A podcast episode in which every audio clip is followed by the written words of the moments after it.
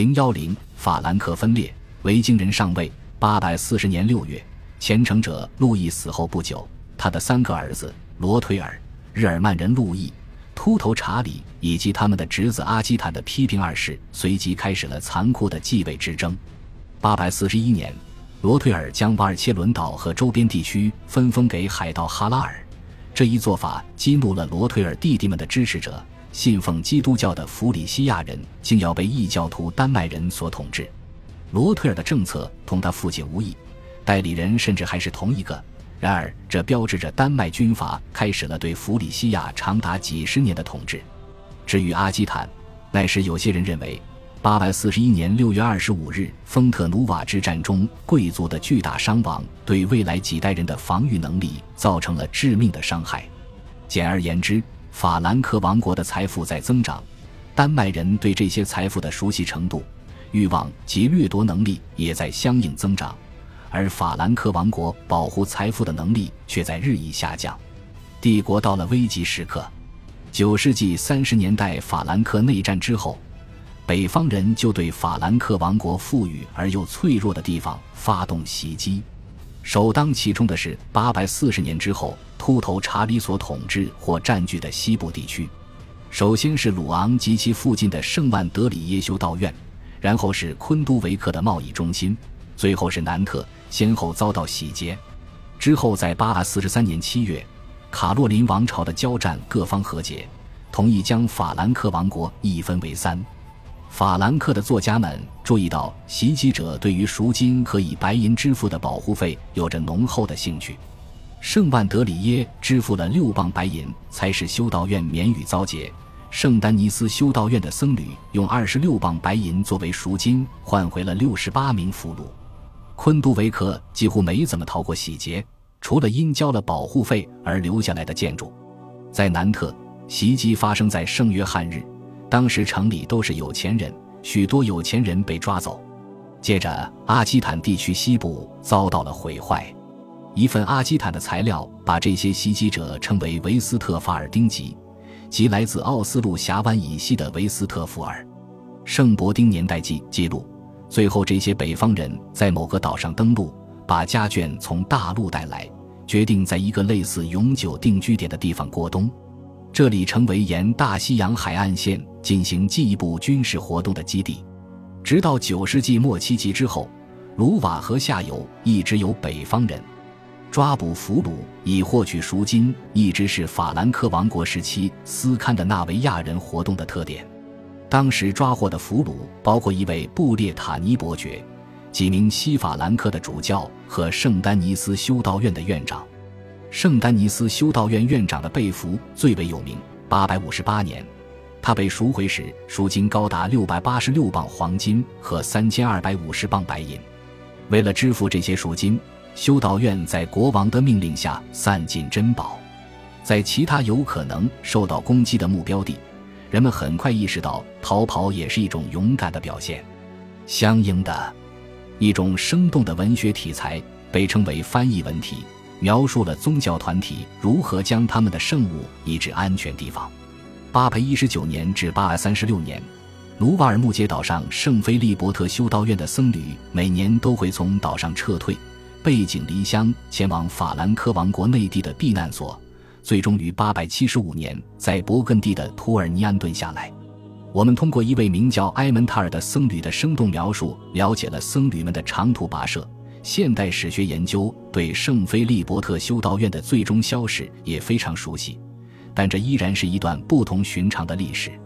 撤离总归是临时的，一旦北方人离去，僧侣们就会回到修道院。北方人能轻易进入的河流，也成为这些潜在受害者的逃生通道。八百四十五年，圣日耳曼修道院的一位僧侣写道：“所有圣人遗物和宝物都被设法转移到塞纳河上游。”六周后，僧侣们回到修道院，发现修道院只受到了表面上的损坏，仅有几座附属建筑被烧毁。然而，北方人进入了地下室，毁坏了里面的藏品。八百五十八年复活节，圣日耳曼修道院再次遭到攻击。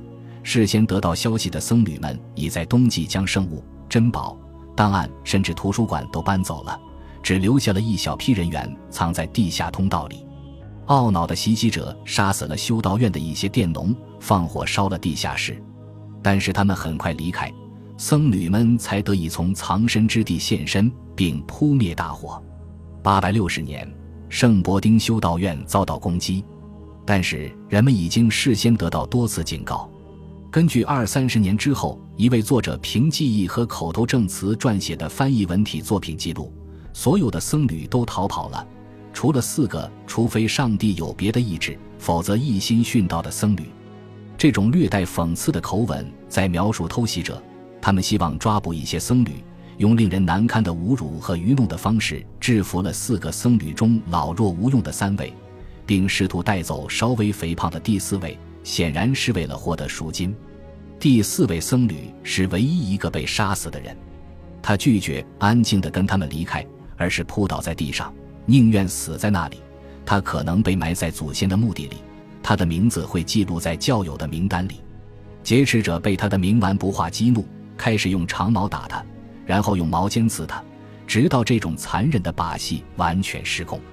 学者引用这个故事以证明维京异教徒的好战。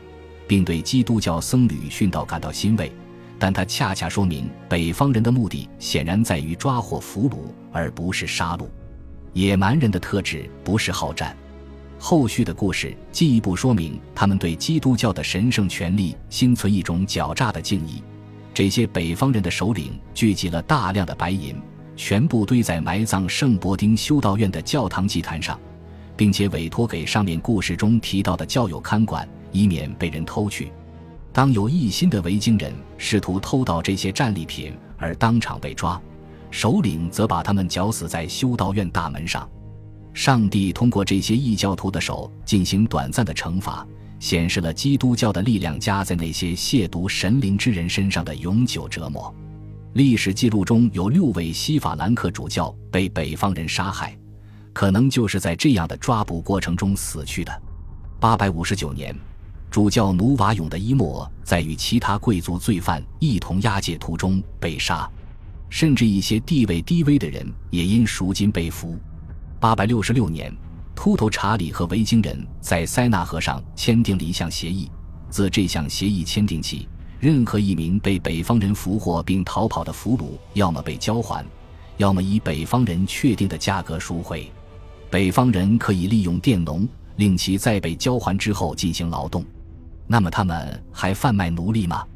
也许有时候会，但是在九世纪，对于那些担心食物供给和在吃水较浅的船上航行的勇士来说，这种贸易没有多大的意义。相比之下，从斯拉夫地区到伊斯兰世界的陆地奴隶交易却多有记载。当时法兰克的大量记载中，几乎没有维京人在法兰克王国领地内进行海上奴隶贸易的记录。维京人偶尔会前往卡洛林王朝领地以外很远的地方冒险。八百四十四年，加利西亚和安达卢斯遭到袭击。八百五十九年，丹麦海盗经过长距离的海上航行，通过西班牙和非洲之间的海峡，沿着罗讷河向上游行驶。他们抢劫了一些城镇和修道院，在卡马戈岛上建立基地。十世纪和之后，穆斯林的一些记载记录了这次航行中的其他事件。安达卢斯首先遭袭，然后是非洲纳库尔地区的小国摩洛哥，那里的王室女眷被掳走，科尔多瓦酋长支付赎金后才被送回。返回途中损失四十多艘船只。维京人这次远征的最后一次胜利是俘虏了潘普洛纳国王。八六十一年，国王被以六万枚金币赎回。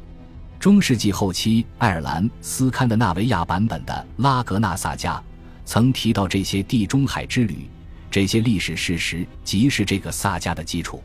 这一切都很神奇，但又罕见。在法兰克王国，四个地区是维京人经常袭击的目标。关于这些袭击，还需仔细研究。恭喜你又听完三集，欢迎点赞、留言、关注主播。主页有更多精彩内容。